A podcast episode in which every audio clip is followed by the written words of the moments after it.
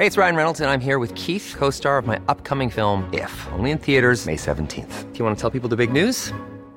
All right, I'll do. Sign up now and you'll get unlimited for $15 a month in six months of Paramount Plus Essential Plan on us. Mintmobile.com slash switch. Upfront payment of $45 equivalent to $15 per month. Unlimited over 40 gigabytes per month. Face lower speeds. Videos at 480p. Active Mint customers by 531.24 get six months of Paramount Plus Essential Plan. Auto renews after six months. Offer ends May 31st, 2024. Separate Paramount Plus registration required. Terms and conditions apply if rated PG. Noticias. ¿Qué tal? ¿Cómo le va? Buenas tardes. Estás a punto de escuchar Yo soy Javier Alatorre. las noticias con Javier Alatorre. La vamos a pasar muy bien. Comenzamos. Baby, you can find me under the lights, diamonds under my eyes. Turn the rhythm up, don't you wanna just come along for the ride? Oh, my outfit's so tight, you can see my heartbeat tonight. I. Cause every romance shakes and it bends, don't give a damn. When the night's here, I don't do tears, baby, no chance. I could dance, I could dance, I could dance. Watch me dance, dance the night away. My heart could be burning. Hola, hola, qué gusto saludarlos al fin viernes. Ay, me gustan, me gustan los viernes. No importa si trabajamos sábado y domingo, pero los viernes tienen un encanto especial. ¿Cómo está? ¿Cómo se encuentra? Le damos la bienvenida a las noticias con Javier La Torre al ritmo de Dance Night de Dua Lipa. Miguelito, y esta canción forma parte del soundtrack de la película Barbie que se estrenó ayer. Ay, qué cosa, qué cosa. Y, Bar déjeme decirle que no tiene competencia en taquilla este, a la película Oppenheimer del director Christopher Nolan. Y Barbie además tiene una gran campaña de marketing y los productos promocionales ca- han causado revuelo entre el público. ¿Cómo estás, Miguelito? Ayer te estuve marque y marque y marque dije, no, bueno, Miguelito ya está con la Barbie. Hola, ¿cómo estás, Anita? Me da mucho gusto saludarte, saludar a todos nuestros amigos. Que sea un excelente, excelente inicio de semana. Además, el primer fin de semana prácticamente ya con estas, con estas vacaciones, vacaciones de verano. No, fíjate que no, pero sí te tengo que confesar que me toca el fin de semana. Aunque mis niñas ya no están tan niñas, 19, 24 años. Ayer me decían, papá, ayúdanos a conseguir boletos y que no sé qué. Y no sabes la locura. ¿eh? Esto es prácticamente un fenómeno que está ocurriendo en todo el país. Localizar y conseguir boletos hoy este, es una tarea, un, tarea complicada, no imposible, nada más es cuestión ahí un poquito, un poquito de paciencia, pero bueno, pues ya tenemos nuestros boletos, ya les contaré el lunes a ver qué, qué sucede. A ya ver tengo qué te ya tenemos pero, nuestros eh, boletos para el próximo domingo. Hasta el domingo conseguí, ¿eh? Ah, ¿sí? Sí, bueno, sí, sí. yo por Bueno, si además no. consideras, si además consideras que en Cancún hay cinco salas de cine, o sea, la De verdad es que acuerdo. no es así que encuentres un cine en cada esquina como en la Ciudad de México. No, eres un super papá, querido Miguel. Fíjate que yo no he entrado en esta, en esta eh, inquietud de, de ver la película todavía, la veré un poquito en cuanto tenga oportunidad, pero el marketing es fantástico. Entras Sí. en, pues en cualquier buscador, yo lo hice en Google, pones Barbie y para ver la película, los horarios y todo, en la página te aparecen centellas, rayos espectaculares, evidentemente todo rosa, este, pues como parte de la estrategia de, de venta de boletos y de crear expectativas de la película, la verdad es que me parece que han hecho un gran trabajo. Pero la rebatinga que se suscitó ayer en, en la Ciudad de México, ¿no? Eh, mucha gente se, se quejó de que pues los revendedores entraban, entraron para acaparar eh, los productos, ¿no? Que, ¿cómo se llaman estos vasos de palomitas? Donde te comes las palomitas. Ah, los que Los vasos dijiste, Leo. promocionales. Palomeros, dice Leo. A los palomeros que, que podían llegar a costar hasta dos mil pesos, o sea, es ridículo. Entonces, pues bueno, hay una fiebre ahorita por la Barbie. Este, veamos, veamos qué tal está la película. Este, ¿tú le compraste muñequitas Barbie a tus niñas? Sí, fíjate que al final eso es parte, este, ahorita de, de todo esto. Sí, sí. Mis hijas, por supuesto, son, este, sobre todo Valeria, es, fue en su momento, este, niña de, de, de, de muñeca de Barbie. Este, Valentina también todavía, pero la verdad es que en lo personal, la- eh, sí es algo con lo que yo vi crecer a mis hijas y que además Barbie me provocó muchos dolores de cabeza, muchos dolores de cabeza cuando de pronto, pues ya sabes, pedían ese, el, el, el regalo elegido, ¿cómo se dice? El regalo, el regalo privilegiado, de pronto conseguir ciertas, ciertas muñecas con ciertas características en ciertas épocas del año de pronto sí se convertía en un, en un dolor, en un dolor de cabeza, pero bueno, siempre ahí tratando de, de, darles ese gusto, de darles ese gusto a mis hijas. Y es un fenómeno muy interesante. Sí, es un fenómeno de marketing, porque además eh, hay otra cosa que ayer también platicaba con mis, con mis hijas. Este, no es una película para niños, Anita Lomelí, ¿eh? Ojo. Ojo, padres de familia, ojo, este papá, ojo, mamá, ojo quien vaya a ir a, ver la película de Barbie. No, no quiero decir que tenga un contenido este, inapropiado, pero estaba yo viendo la clasificación y no es una clasificación que sea para niños chiquitos en adelante. Este, es muy interesante incluso también lo que decían los propios, este, los propios actores en el sentido de que, ojo, no es una película para niños, es una, es la película del personaje que generó una época. Entonces, este, eso fue de las cosas que me llamaron la atención. Entonces, pues para tener un criterio y para poder saber exactamente de qué hablar, por eso es que creo que sí, eh, voy a ir a ver, bueno, no, creo que sí, el domingo voy a ir a ver la película de Barbie con. No, vale la pena. Fíjate que en un momento dado, pues eh, Barbie ha sido de pronto estigmatizada y criticada por esta perfección de la muñequita, ¿no? Además, eh, pues de entrada, muchos años solamente fue rubia, de ojos claros, este, perfecta, ¿no? Sub alta, esbelta. Y pues la verdad es que los seres humanos, ¿no? Las personas, eh, las mujeres, pues pues no todas tenemos la oportunidad o no todas tenemos esas características.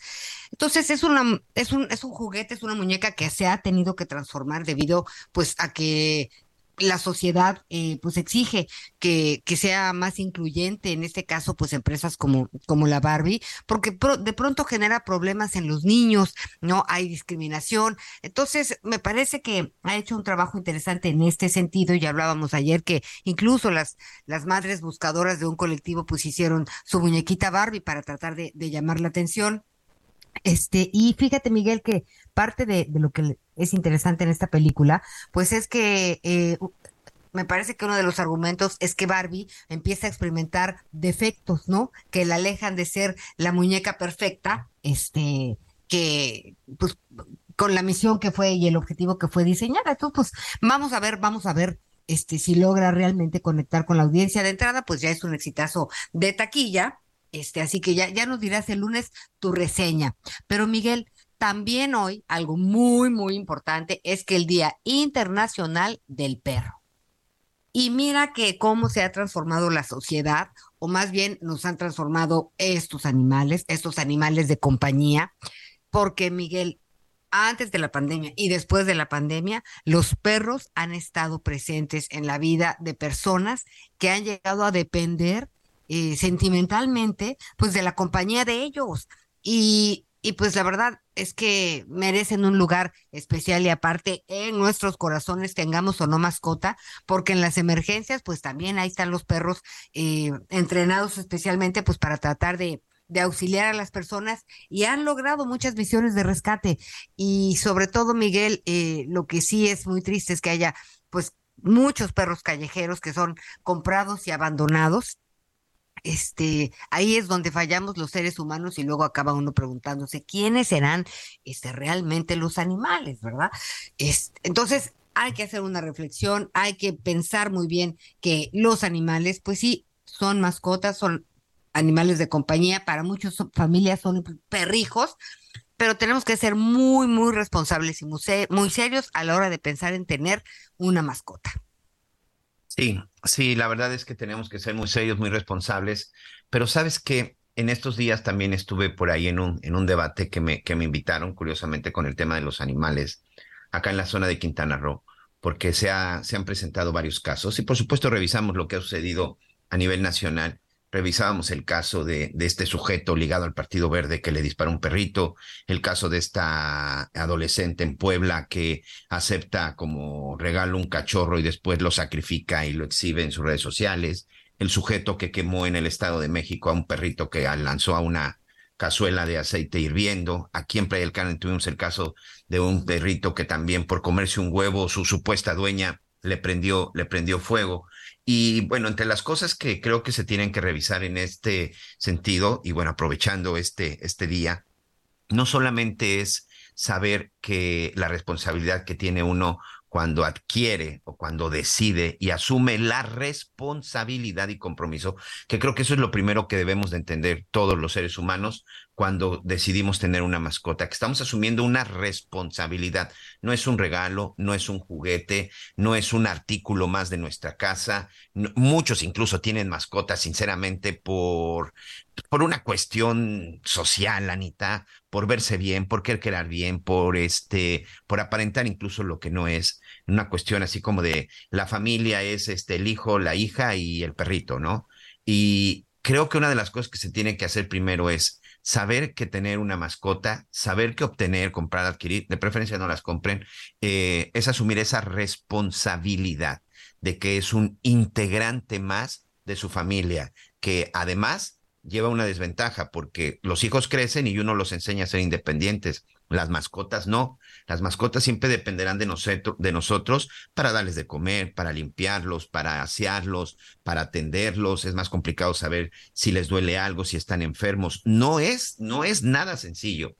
Esa era una de las partes que yo comentaba, ¿no? El de humanizarnos y entender la responsabilidad. Perdón por la expresión, yo tengo hijos, yo tengo mascotas, pero, créanme, créanmelo, ¿eh? es más complicado incluso atender a su mascota, porque ellos siempre van a depender, ellos siempre van a depender de nosotros. Y por otro lado, me parece que en México ya estamos obsoletos, ya estamos rebasados en materia legal. Uno, me parece que deberían de existir eh, leyes un poco más estrictas y sobre todo debería de haber un poco más de control en el momento de adquirir un animal. Hay lugares en donde incluso ya se están haciendo censos por parte de las autoridades, porque es muy importante saber cuántas mascotas hay en los hogares y, y, sobre todo identificar el tipo de mascotas y eso va a beneficiar en muchas circunstancias. Me parece que en ese sentido deberíamos de tener un orden, debería de existir incluso una especie, eh, insisto, como de censo y registro de las mascotas que cada uno tiene en el hogar, porque esto también incluso protege a las mismas mascotas y castigar a quien les haga daño y castigar a quien se atreva a atentar en contra de estos animalitos. Y darle seguimiento, Anita, darles seguimiento, porque no lo digo yo, lo dicen los especialistas y seguramente muchos de nuestros amigos que ya me han escuchado hablar de esto anteriormente van a decir que parezco disco rayado, pero atención, los especialistas dicen que muchos de los delincuentes, psicópatas, asesinos, comienzan desde muy temprana edad agrediendo y lastimando principalmente a sus mascotas o animalitos que se van encontrando en el camino. Entonces, todas esas cosas que están ahí ya, todo esto que se ha analizado, todo esto que se ha revisado, todo esto que se ha estudiado, creo que ya es momento de echarlo en una sola canasta y empezar a revisar poco a poco las cuestiones legales, tanto para la, adopción, porque en realidad es eso, y también las cuestiones legales para sancionar a quien atente o lastime o abandone una, un animal de compañía o una mascota o un animalito en la calle, Anita.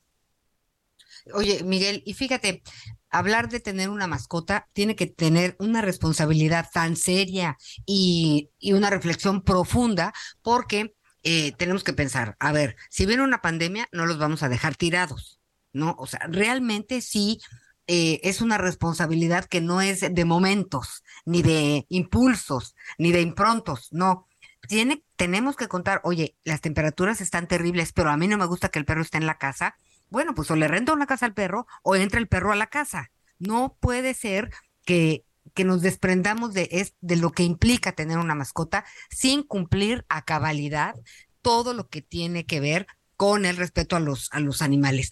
Y mire, no somos exagerados. Eh, el maltrato animal de pronto tiene que ver tanto eh, con el trato que se les está dando a las mascotas, que bueno, pues ya hay derechos de los animales, hay cosas que hay que respetar, hay leyes, en fin, hay muchas cosas de las cuales podemos hablar en relación a las mascotas y los perros, pero ¿qué te parece si mejor escuchamos a las personas que amablemente nos acompañan? Llámenos, grábenos un mensajito. Es viernes 55 14 90 40 12. 55 14 90 40 12 es el WhatsApp a su disposición. Tiene mascota, ¿no? ¿Cuáles son las dificultades que, pre- que, que presenta? Y sobre todo, ¿qué piensa usted de la responsabilidad que tiene una persona que tiene un perro, una mascota? Miguel Aquino, adelante. Así es, y bueno, vamos a continuar, tenemos mucha, mucha información. El día de ayer, aquí le informábamos, antes de concluir el noticiero, de unos cateos que se estaban realizando. En ese momento se estaba dando a conocer la información de unos cateos que se estaban realizando, pues prácticamente de manera simultánea en la, en la zona de Campeche, en la capital, en la capital del estado. Eh, cateos que, como ya hemos visto en, en cuestiones anteriores, pues encabezados y dirigidos por el mismo fiscal del estado, Renato, Renato Sales Heredia, quien sale ahí a explicar y a dar declaraciones ante, ante los medios sobre el hecho de que se trata. Y bueno, esto este, precisamente señalaba que tenía que ver con la investigación por enriquecimiento ilícito y operación de, con recursos de procedencia ilícita en contra de Alejandro Moreno Cárdenas, líder nacional del PRI. ¿De qué se trata? ¿Eran sus propiedades? ¿No eran sus propiedades? Porque por ahí también después él sacó un comunicado. Guillermo Officer, corresponsal del Heraldo Radio en Campeche, nos tiene precisamente toda, toda la información. Pero pues ayer, de pronto, patrullas, operativos por todos lados, mi estimado Guillermo. ¿Cómo estás? Gracias y bienvenido. ¿Qué tal? Buenos días, Miguel. Te saludo con gusto desde Campeche, Ana María. Buenos días. Eh, eh, precisamente como lo han comentado, eh, el día de ayer se llevó a cabo un cateo en la casa de Alejandro Moreno Cárdenas, o al menos en las propiedades aledañas que se encuentran a esta mansión en Lomas del Castillo. Es eh, parte de una investigación que se está llevando a cabo por, por parte de la Fiscalía General del Estado de Campeche. Señalarte que eh, se precisaba que son 29 lotes, 29 predios los que están bajo investigación, siete corresponden a eh, la propiedad de Alejandro Moreno Cárdenas y 22 más a quienes serían sus prestanombres, al menos así lo detalló Renato Sales Heredia. Importante señalar que ayer el presidente nacional del PRI y ex gobernador de Campeche, Alejandro Moreno Cárdenas, quiso desmarcarse de esta situación, aunque hay que decirlo, en este comunicado que se dio a conocer contiene algunas imprecisiones como que eh, los predios que se investigaban no son de su pertenencia. Sin embargo, el fiscal general del estado de Campeche, correspondiente a esta investigación por enriquecimiento presunto, enriquecimiento ilícito y malversación de fondos, bueno, eh, dio a conocer que sí, sí se trataba esta investigación y que incluía propiedades de Alejandro Moreno Cárdenas. Es la información que tenemos desde Campeche al momento. Sí, precisamente una de las cosas que veíamos, Guillermo, es que, que él lo negaba. Oye, descríbenos un poquito. De pronto, cuando dicen esta zona exclusiva y residencial, Lomas de Castillo, descríbenos un poco para nuestros amigos al interior de la República, en dónde está y efectivamente si es una zona de alta plusvalía. Sí, eh, se trata del eh, fraccionamiento más exclusivo, más exclusivo de Campeche. Eh, señalar que eh, la polémica que versa acerca de estos terrenos es precisamente que fueron adquiridos prácticamente a centavos por parte de la familia y del mismo Alejandro Moreno Cárdenas, de Campeche, y eh, pues bueno, es una de las zonas en las que el metro cuadrado ronda los tres mil pesos eh, para, para, para poder adquirir un terreno en esta, en esta zona. No, bueno, pues sí, evidentemente no, no cualquiera tendría, tendría alcan el alcance o la posibilidad de, de comprar aquí. Esta misma propiedad que fue cateada es la misma de hace un año, donde también Renato Sales hacía el recorrido por los baños y mostraba los pisos de mármol, o se trata de otra. No, se trata de, en esta ocasión fueron los terrenos aledaños que se encuentran okay. a, a, a esta mansión. No es precisamente la mansión que se había mostrado ya en el programa de la gobernadora.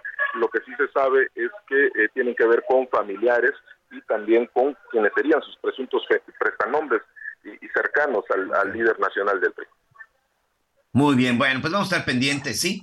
Exactamente, este ayer Alejandro Cárdenas sacaba un comunicado en donde decía que todo, que todo se trataba de una, que todo se trataba de una, de una farsa que todo se trataba de un este pues de un engaño y que continuaban estas simulaciones supuestamente como parte de las como parte de las investigaciones. Pero bueno, pues vamos a estar muy pendientes. Muchas gracias, Guillermo. Un saludo para todos nuestros amigos en la zona en la zona de Campeche. Oye, quiero aprovechar a ver, no sé si tú tienes algo de información aprovechando que estamos enlazados contigo. Este, ¿se ha dicho algo más? ¿Se sabe algo más sobre eh, el incidente, como lo llamaban en Petróleos Mexicanos? Con el tema del derrame de petróleo en la zona de Campeche. ¿Tienes algo nuevo, amigo, que se haya generado? se ha filtrado en, las en los últimos días, en los últimos tres días, la posibilidad de que exista un megaderrame en la sonda de Campeche. Se habla de 400 kilómetros eh, que abarcaría este megaderrame en la sonda de Campeche a consecuencia de este eh, accidente que se registró en Nojoch Alfa, esta plataforma eh, petrolera de la sonda de Campeche. Es la información que se tiene hasta el momento. Se ha se ha eh, filtrado esto por otras fuentes, eh, petróleos mexicanos, tanto en las direcciones que corresponden aquí en Campeche, no han hecho comentario alguno. Ya de por sí es raro ver a Octavio Romero Oropesa en las instalaciones de Pemex Campeche, a pesar de que se encuentra un campo productivo bastante importante y que ha sido epicentro también de los accidentes, de los más recientes accidentes, tanto de plataformas como de aeronaves, es lo que sabemos hasta el momento y no hay declaración oficial de esta información que se ha eh, filtrado y que se ha hecho pública desde hace aproximadamente tres días. Muy bien, muchas gracias, Guillermo. Seguiremos informando, Miguel, Ana María. Buenos días. Muy bien, un abrazo para todos nuestros amigos en esta, en esta parte del sureste, del sureste del país. Pues sí, hay unas imágenes incluso que ya se han dado a conocer que Greenpeace. Satelitales, incluso- ¿no, Miguel? Sí, se ha dado a conocer. Aquí platicábamos el día de ayer precisamente con la directora de Greenpeace, en donde decía que Petróleos Mexicanos pues ha aceptado que tuvo por ahí una fisura, pero incluso pues, ni siquiera han empezado, ni siquiera han empezado a limpiar, que también es una tarea complicada, una tarea ardua y una tarea que por supuesto pues se tiene que hacer, porque si no, el petróleo, o sea, el petróleo por supuesto que no se va, que no se va a evaporar, al contrario, va a seguir avanzando y va a seguir afectando Lomelí. ¿Sabes qué, Miguel? Mira, los accidentes suceden. Entonces, eh, pues bueno, cuando hay un accidente, aunque en instalaciones de seguridad nacional, como son las de petróleos mexicanos, las de Pemex, pues hay todo un protocolo solamente desarrollado específicamente para eh, prevención de todo este, de todos estos tipos de incidentes, de accidentes. Pero si ya hay un accidente, Miguel Aquino, mira, no, no se trata ni de negar, ni de esconder, ni No. de guardar silencio. Oye, pues las crisis se atienden de mejor forma rápido, con decisiones firmes. Órale, vámonos, ¿qué pasó? Pasó esto, estamos implementando estas medidas, pues para, para, eh, pues para arreglar el daño, para mejorar la, para lo que tú quieras. Pero esta situación de no dar respuesta, cuando está la imagen satelital, que no hay manera de negarla, Miguel. Sí, fíjate que incluso de la parte que decía la gente de Greenpeace, que era un asunto de mantenimiento, es que si hay algo que, que, muchos en este gobierno no han entendido, Anita, es que el silencio y la opacidad es un enemigo, es un enemigo cruel, es un enemigo con el que difícilmente puedas enfrentar. Y hoy con toda la tecnología, hoy con las redes sociales, pues es muy de, de pronto es muy difícil pues no dar a conocer o no saber o enterarte de este tipo de información, porque ojo, todo esto sale a través de las redes sociales, por las imágenes satelitales y el estudio de algunos geólogos y de algunos expertos y de algunos ambientalistas. Dos días, dos días se tardó Petróleos Mexicanos en responder y en donde dijo efectivamente hubo una fisura, pero ¿por qué no se habló? ¿Por qué se guardó silencio? Con la información que nosotros tenemos, ah, porque resulta que es un caso en donde la falta de mantenimiento, aparentemente la no inversión de mantenimiento en este tipo de ductos, pues fue lo que podría ser una de las causas. Entonces, es ahí en donde a lo mejor ya entra el dilema y por lo supuesto que si hay algo que este gobierno no se ha caracterizado, pues es en hablar y ser transparente y sobre todo, la verdad, tomar al toro por los cuernos. No sé qué opines. No, sí, estoy de acuerdo contigo, pero fíjate que eh, esta versión de que no le han dado mantenimiento y todo eso, pues bueno, hasta el momento es, pues, es una, es un rumor, es una versión este, extraoficial, porque no tenemos una versión oficial de que efectivamente esa haya sido la causa de este accidente. Por eso es que, es que nos referimos a que el silencio y al que no atender, pues, a la opinión pública, eh, pues cuando esta requiere respuestas, ¿no? Es peor a veces que el propio accidente. Y bueno, vamos a ver, no se puede tapar el sol con un dedo, ni se pueden esconder las cosas como esta. Vamos a ver qué, qué sucede en los próximos días, porque lo más importante, Miguel Aquino, pues es la seguridad de todas las personas que trabajan ahí y también este el daño ecológico que, que representa eh, el que se lleve a cabo, pues, pues un accidente como este, y a mí me gustaría saber qué están haciendo para contener. Pero Claro. bueno, esperemos tener respuestas pronto en este sentido, Miguelito.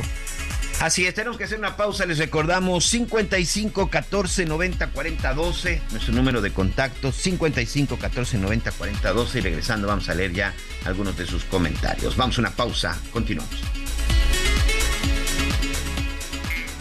Redefinimos tu concepto de una Subinfinity QX60 2023. Ahora, con tres años de mantenimiento incluido. Descúbrela en Infinity Pedregal, Avenida Insurgente Sur, 1355, Jardines del Pedregal. Teléfono 5555-285344. Para mayor información, consulta la página www.infinity.mx diagonallegales.html. Siente el máximo confort de un abrazo a todo tu cuerpo. Te mereces un. Conéctate con Javier a través de Twitter, arroba javier-alatón. Sigue con nosotros. Volvemos con más noticias. Antes que los demás. Todavía hay más información. Continuamos. Hola, mi nombre es Paola Flores, soy diseñadora de interiores y te invito a Expo Mueble Internacional, la feria líder de muebles y decoración en América Latina. La cita es del 16 al 19 de agosto en Expo Guadalajara y con más de 400 expositores encontrarás la mejor calidad y diseño en todo tipo de mobiliario, mueble residencial, exteriores, infantil, de madera, tapizados, todo. El evento no tiene costo, regístrate en expomuebleinternacional.com.mx. Las noticias en resumen. Un entrenador deportivo fue asesinado a balazos en Ciudad Obregón, Sonora, durante un encuentro de fútbol amateur. De acuerdo con los reportes, un individuo disparó repetidamente contra la víctima y luego escapó. Durante el ataque, otra persona resultó herida. El exdirector de la Policía Estatal de Puebla, Hugo Adolfo Caram, recibió el auto de formal prisión por el delito de tortura cometido contra la periodista Lidia Cacho. La Fiscalía General de la República informó que este sujeto participó en un aparato organizado dentro de la estructura del gobierno de Puebla que planeó y ejecutó un plan sistematizado para castigar a la periodista. La alcaldesa de Tijuana, Montserrat Caballero, dio a conocer que pretende prohibir los corridos bélicos en esa ciudad. Señaló que impulsará una iniciativa para que se prohíban conciertos del género en Tijuana. Hoy el dólar se compra en 16 pesos con 36 centavos y se vende en 17 pesos con 36 centavos. Descubre nuestro sub más lujoso, Infinity QX80 2023. Experimenta una total tranquilidad al recibir la protección inigualable de Infinity Black por 5 años. Visítanos en Infinity Polanco, Calzada General Mariano Escobedo, 476, Anzures. Teléfono 5590-357748. Para mayor información, consulta la página www.infinity.mx diagonallegales.html. Muy bien, muchas gracias. Continuamos, continuamos con más, con más información. Eh, hace unos días hemos estado hablando mucho acerca de todo lo que está sucediendo en torno a las campañas, en torno a las propuestas y sobre todo en torno a la posible o no participación de pronto, de pronto de la ciudadanía. En el Frente Amplio por México se había hablado mucho acerca de todo esto y que podía participar cualquiera. Y ya vimos que, eh, pues debido a las multicomplicaciones que ellos mismos se colocaron, como lo han señalado algunos de los participantes en busca de la pues de la precandidatura, candidatura para el próximo 2024, pues definitivamente muchos se bajaron. Por ejemplo, Gustavo de Hoyos, un empresario reconocidísimo y que había estado trabajando al respecto. Quedan por ahí algunos, como Israel Rivas, el representante de los, de los padres de los niños con cáncer y otras cosas. Pero hay espacios que se han estado creando y hay espacios que están muy interesantes de cómo quieren presentar una nueva visión en el país. México Colectivo es uno de ellos.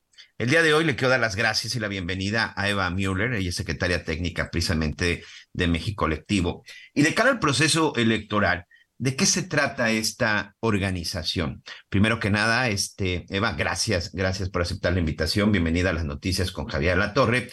Y primero que nada, para que la gente nos vaya entendiendo y sepa de qué se trata y que vea la diferencia. México, México Colectivo es parte de la sociedad o va en mira de convertirse en un partido político. Gracias y bienvenida. Muchísimas gracias, Miguel, a ti, Ana María, por supuesto a Javier a la Torre, a, a toda la audiencia del Heraldo Radio. Este, pues bueno, pues México Colectivo es una organización de muchas voces ciudadanas, eh, eh, desde los vínculos eh, con organizaciones sociales de la sociedad civil, pues organizada, alguna no tan organizada, este, pero bueno, pues prácticamente somos la suma, ¿no? De todas las ciudadanías eh, necesarias para poder encontrar, este, pues múltiples visiones y e ir construyendo una idea de lo que queremos de nación, ¿no?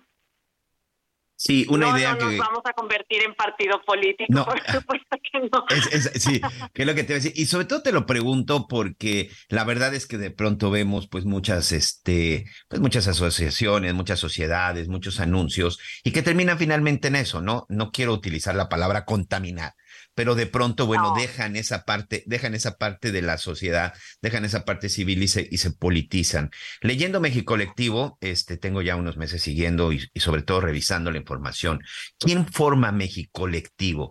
¿Quiénes son los que están participando? ¿Por qué, por qué es importante leer todas sus publicaciones? Que ahorita vamos a platicar de esas, pero primero que nada, ¿por qué los amigos que nos escuchan deberían de echarle una ojeada a lo que está haciendo México Colectivo?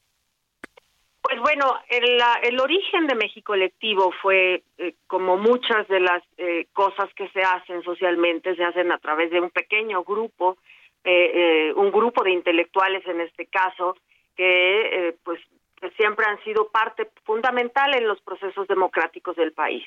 Hicieron un documento que se llamó Punto de Partida, lo lanzamos nosotros en enero junto con una plataforma digital. Y a este a esta pequeña organización inicial que, no se tenía pensado como una organización per se, pues le dimos identidad, por supuesto, una una posibilidad también de de, pues, de una presencia jurídica, no a través de una asociación civil, darle formalidad y eh, sumar este esfuerzo a más a más personas. Y bueno, en el en el haber pues se ha ido sumando muchas voces, unas muy distinguidas de gente pues muy connotada del ámbito académico, del ámbito político también, por supuesto, eh, este de, de las de los activismos que hay en, en México que también son muy muy importantes y que parece ser que no están muy activos ah, últimamente, pues porque no ha habido canales tampoco de mucha difusión, pero ahí han estado desde hace muchos años y entonces se han sumado organizaciones civiles, se han sumado ciudadanos de a pie. Y bueno, pues en enero que lanzamos este documento, nos fuimos a, a recorrer el país para que la gente conociera primero el documento, que lo sometiéramos también a un debate y donde pudiéramos sumar otras otras opiniones y ahí pues es donde la cosa pues ha crecido exponencialmente. La plataforma digital nos ayuda a llegar a, pues a más rincones de los que uno espera en el en temas de digitalización y bueno, pues también estamos intentando llegar a quienes no tienen la posibilidad de los entornos de internet, ¿no? Y tenemos pues algunas acciones que hemos podido lograr, este que esas sí son más lentas, ¿no? Eh, los procesos son más tradicionales, que este, pero eh, pues aquí eh, México Colectivo se suman todos, todas las voces importan, todas las voces son necesarias y no importa que vengan también de este de contextos eh, partidistas. Nosotros no estamos en contra de los partidos políticos, al contrario, estamos sumando ciudadanos desde todas las eh, ponencias y, y- y de todos los haberes, ¿no? Este, creo que esa es la riqueza de México Colectivo. Aquí, aquí precisamente estoy en, tu- en su página y ahí tienen varias publicaciones, una nueva visión del país, que ahí es un contexto general, medio ambiente, energía y sostenibilidad, diversidad e inclusión. Me detengo, que es uno de los temas que a mí más me, me la atención, que he estudiado en los últimos 25 años, paz y Estado de Derecho, Eva. Pero hay algo que me gusta y que he estado revisando, es un documento de 72 páginas. La verdad es que tampoco es muy complicado leerlo, se los recomiendo ampliamente, porque se habla del problema, pero hay una cosa que eso es lo que finalmente hay muchos este, políticos, o muchos candidatos que hablan del problema y de todo este rollo, pero no dan soluciones. Aquí, por lo menos, hay una propuesta de solución. Así es. Nosotros hemos estado eh, insistiendo muchísimo. Nos interesa saber lo que la gente opina. los problemas que tienen, por supuesto. No estamos tampoco tratando de soslayar que hay conflicto en México, que hay serios problemas, graves problemas y graves crisis, pero eh, nuestra propuesta es escuchar para proponer. ¿Cómo es que podemos romper este paradigma que también nos ha mantenido eh, eh, pues en, en dos bandos a la sociedad? Que, que es inútil además este estar entre los buenos y los malos, porque ya no sabe uno quiénes son los buenos o quiénes son los malos. Todos Claro. pertenecemos a, a, a México y al final pues todos estamos viviendo eh, pues nuestras propias realidades. Y entonces eh, esta posibilidad de abrir eh, la, línea para que la gente nos dé propuestas y soluciones ha sido verdaderamente eh, pues muy enriquecedora. Eh, la gente está muy lista y muy preparada también a aportar soluciones. Y esa parte, pues, esperamos nosotros seguirla sumando, ¿no? Y sí, este documento de, de una visión de México, digamos que es el, el principio de una gran discusión que debemos de mantener permanente los ciudadanos en nuestro país, con mucha participación política, pero donde todos contribuyamos también a sumar eh, a la discusión para ir delineando políticas futuras, ¿no? Y presentes también, ¿no? Claro, oye, dime algo, por ejemplo, ya lo dijiste, no tiene que ver con ningún partido político, pero te comento, hace unos días, este, el ex canciller Marcelo Ebrard presentó ahí su proyecto Ángel, en donde habló que si la inteligencia artificial, que si los drones, que si el reconocimiento facial y una serie de cuestiones ahí de tecnología. Yo aquí comentaba, sí, está bien, hay que aplicar la tecnología, pero se le olvidó la parte más importante, que es la parte del ser humano, que es la del policía, que es finalmente el que lo lleva acá. Y veo que ustedes en esta parte de seguridad pública, pues dicen soluciones, policía suficiente, cuerpos especializados, formación policial, equipamiento, es, de- es decir, ahí estamos enfocados en ese tema. Si de pronto algún político, algún precandidato, cocholata, como le quieran llamar, está interesado en tomar esto, ¿lo podría hacer? Claro, de hecho esa sería, creo yo, como uno de los grandes objetivos de México Colectivo, eh, que nosotros podamos hacer eh, posible y, hacer eh, tangible todas esas propuestas que se pueden convertir en políticas reales desde la ciudadanía. Y esa es nuestro un- una de nuestras fortalezas que tendremos que impulsarlo este de manera colaborativa todos juntos. Sí, hay muy buenos elementos, hay gente muy muy capaz que nos ayudó y nos ha estado ayudando a hacer este gran documento que es una visión para México, gente muy experta que tiene muchos años en, en diferentes, en cada uno de en sus sectores y en sus ramas, y que bueno, pues qué mejor que quien decida gobernar este país o a nivel local o a nivel municipal puedan contar con elementos este y además cosas que, que tienen seriedad eh, finalmente este incluso académica no Eh, seriedad en- Claro. en, el sentido de pues darle sentido a las cosas para que puedan darse y, y- y tener un muy buen resultado futuro. Y también contar con la legitimidad que da el, el entorno social no que aquí habemos muchos ciudadanos que creemos en estas cosas no Eva, ya le hicieron gran parte de la chamba a quien lo quiera tomar. Te voy a hacer una pregunta, a ver si tienes una respuesta. ¿Alguno de los que se han, que han levantado la mano de pura casualidad, ya les habrá echado un grito, habrá dicho, oye, por ahí me encontré este documento, es importante platicar? ¿Alguno de estos políticos que quieren gobernarnos ya lo revisaron y ya se acercaron a ustedes? Si quieres, no me digas nombres, pero por lo menos hay alguien que ya se les haya acercado. No, ha habido muchísima gente que, este, pues, que tiene formación política y por supuesto que son, eh, pues, relumbrones políticos que se han estado sumando a los esfuerzos de México Colectivo. Muchos de ellos estuvieron en, en- en los dos eventos macros que hemos tenido aquí en la Ciudad de México, pero la mayoría también han estado en los, en, en los foros que tuvimos en 32 estados hay mucha gente dentro de la política que está interesada en escuchar a los ciudadanos y creo que esa es una de las partes más importantes de este proceso que estamos viviendo eh, de, de transición eh, social en nuestro país, que los ciudadanos, este es el tiempo de los ciudadanos. Eso no, es. no, no, no hay la menor duda. Entonces, si no encontramos los, los, los mecanismos y los caminos para poder eh, conversar abiertamente con aquellos que toman decisiones, pues no vamos a encontrar nunca tampoco la legitimidad necesaria ni de un lado ni del otro. Y ahorita se están abriendo buenos buenos escenarios, Sí. creo yo, y, y México Colectivo ha sido pues eh, o espera ser parte fundamental en este proceso. Muy bien, pues ahí está la invitación, amigos. Busquen el documento, es muy sencillo en las redes sociales, mi colectivo, y ahí van a estar todas, todas las, las publicaciones ya hechas. Eva Müller, secretaria técnica de México Colectivo, muchas gracias y éxito. Mil gracias, Miguel. Muchas gracias a todos. Y bueno, los invito a mexicolectivo.com. ¿eh? Gracias. Anita. Gracias, Miguelito.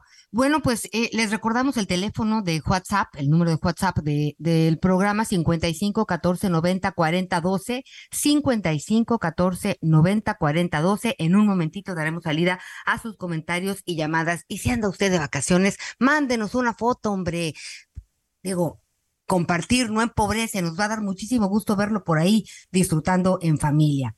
Oigan, y les quiero platicar, a ver, rápidamente el contexto de lo que sucede con el gobernador Greg Abbott, el gobernador de Texas. Eh, la semana pasada, me parece, eh, pues empezó a, con su, con su famosísima, con su famosísima política contra los migrantes y por mencionarles un hecho, resulta que este gobernador, eh, pues, entre las acciones de su gobierno, ahora para inspeccionar al transporte de carga mexicano que cruza la frontera por la zona de Matamoros y Brownsville, está, bueno, puso, empezó a poner en jaque el flujo natural que debe tener el comercio bilateral con ese estado, que llega a 231 mil millones de dólares.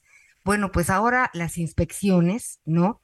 Eh, pues representan eh, un problema para, pues para los transportistas, para las empresas, porque resulta que todo esto tiene que ver con el retraso hasta de 72 horas de la entrada de mercancía de México a Estados Unidos y le da en la torre a muchos productores. Aunado a esto, pues ahora tenemos que hablar del muro flotante, que está hecho de boyas con púas que Texas está instalando en el río Bravo para evitar el paso de migrantes de México a Estados Unidos. Hágame usted el favor. Por esa razón, pues queremos platicar con, con Juan Guevara, director de Now Media, socio comercial de El Heraldo Media Group en Estados Unidos, pues para, para ver eh, esta posible demanda a Estados Unidos por colocación de boyas en Texas, ¿no? Una demanda por parte del gobierno de México.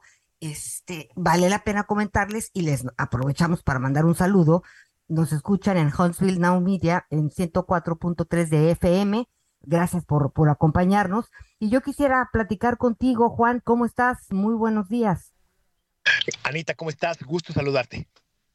Oye, a ver, sí va a proceder la demanda porque me parece que sí es justo y necesario.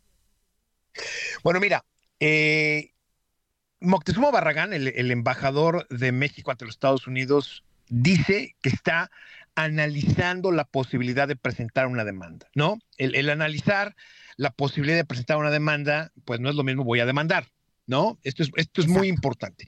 Uh -huh. eh, en, su en su cuenta de Twitter, bueno, pues este, Esteban Moctezuma dice, la colocación de boyas con alambres de púas y navajas en parte del cauce del río Bravo es violatorio de los acuerdos entre Estados Unidos y México. Entonces, bueno, en este momento, pues es lo que está señalando el gobierno mexicano, diciendo, bueno, pues estamos analizando la posibilidad de demandar eh, al gobierno de los Estados Unidos por esto. Ahora, hay que recordarle a nuestra audiencia, Anita, que Texas es una república independiente. Esto a veces es difícil de entender para nuestra audiencia en México, porque normalmente los estados en México, pues los vemos como una sola federación, ¿no?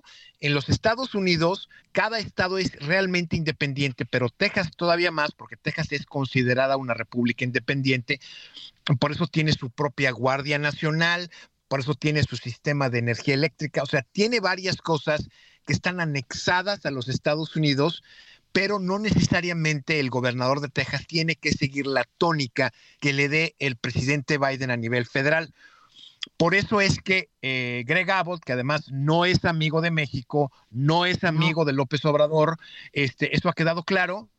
eh, y, y- y no es amigo de Biden, ¿no? Además de eso, eh, pues está tomando esta decisión de poner estas boyas con púas y con navajas. Ahora, eh, para, para, para contestar la pregunta, ¿va a proceder la demanda? Pues bueno, ahorita no se sabe, no tenemos información clara si realmente eh, va a proceder una demanda o no. Lo que sí sabemos es que lo están analizando y eso es en donde estamos en este momento. Ahora, ¿sería inteligente de Moctezuma Barragán y del gobierno mexicano presentar una demanda contra los Estados Unidos? Yo pienso que no. Yo pienso que no es la forma de negociar con los Estados Unidos y menos de negociar con Greg porque no es la forma.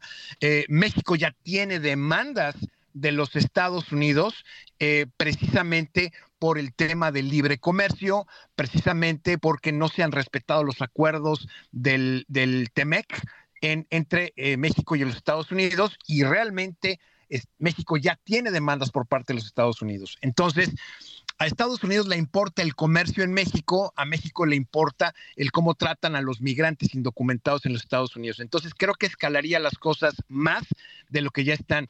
La relación bilateral entre México y Estados Unidos, específicamente entre López Obrador y los Estados Unidos, no es la mejor. Y yo pienso que en este momento México tiene que ser diplomático y realmente lo que tiene que hacer es eh, eh, sentarse a hablar con Greg Abbott, sentarse a resolver las diferencias que hay con el gobernador de Texas, en lugar de escalar esto hacia un nivel más alto, ¿no? Oye, pero la verdad es que sí me preocupa este señor Greg Abbott, porque, bueno, además de lo que estamos conversando en este momento, que es el tema de las boyas, ya platicábamos un poco de lo que está haciendo también en la frontera por tierra, eh, con los transportistas, con los comer- comerciantes, eh, pues que quieren cruzar la frontera. Y luego también está el tema de los congresistas demócratas de Texas que están condenando al gobernador Greg Abbott tras los recientes informes de abuso a migrantes en la frontera con México.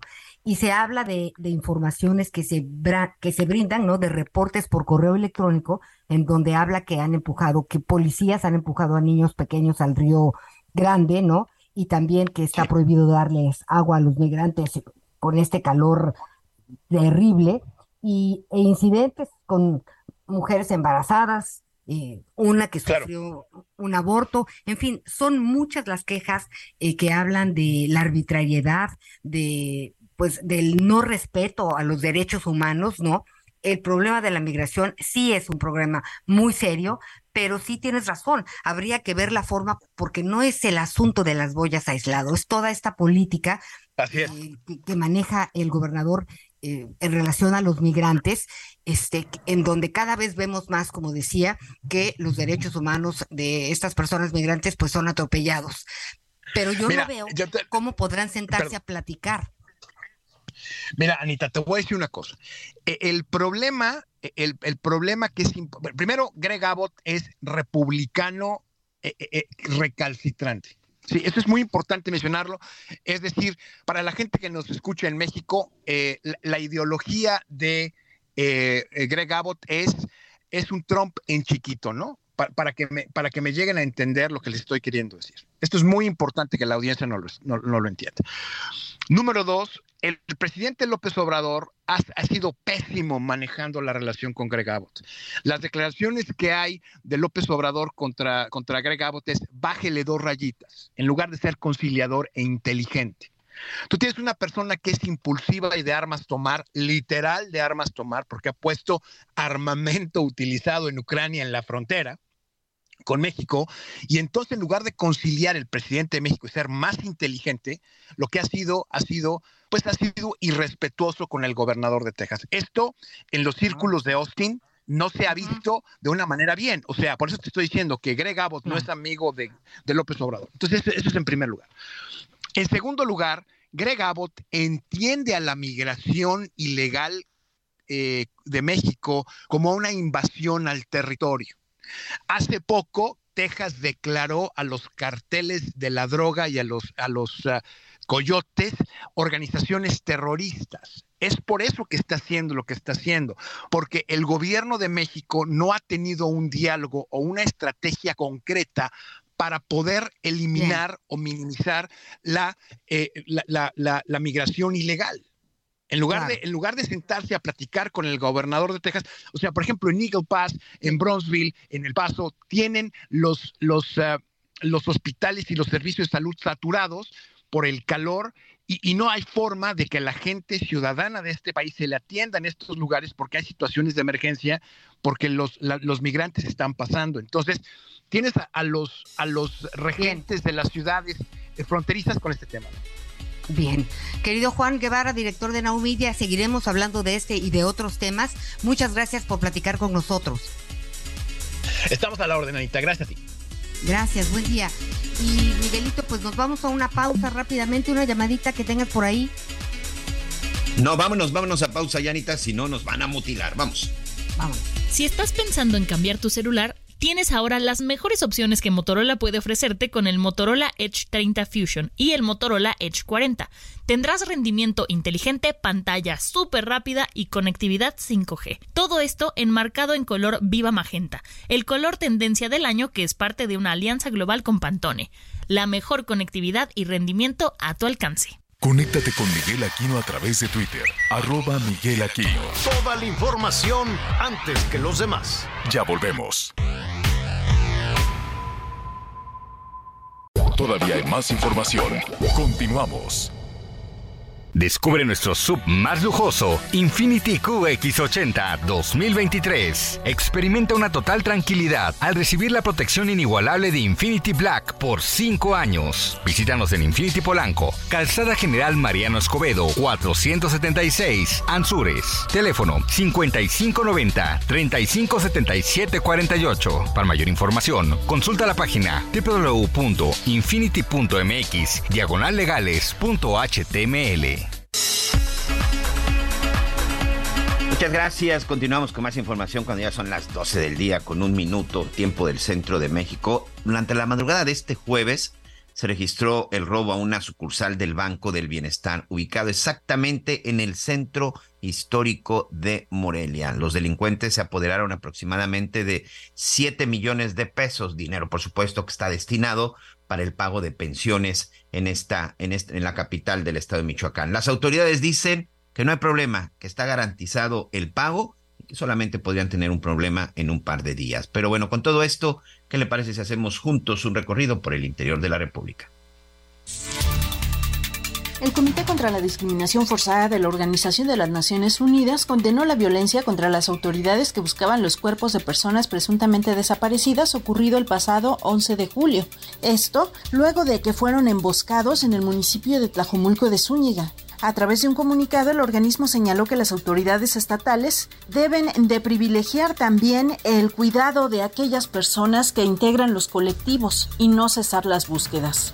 Insta también al Estado parte a que inicie inmediatamente una investigación exhaustiva y diligente para identificar a los perpetradores e imponer las sanciones adecuadas. Finalmente, el comité también reiteró su recomendación para que adopte e implemente de manera urgente una política nacional para la prevención y erradicación de las desapariciones.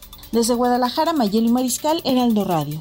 Un total de 88 menores no acompañados provenientes de Guatemala fueron deportados por el gobierno de México desde Tapachula, Chiapas, hacia el centro de recepción de retornados en Tecunumán, San Marcos.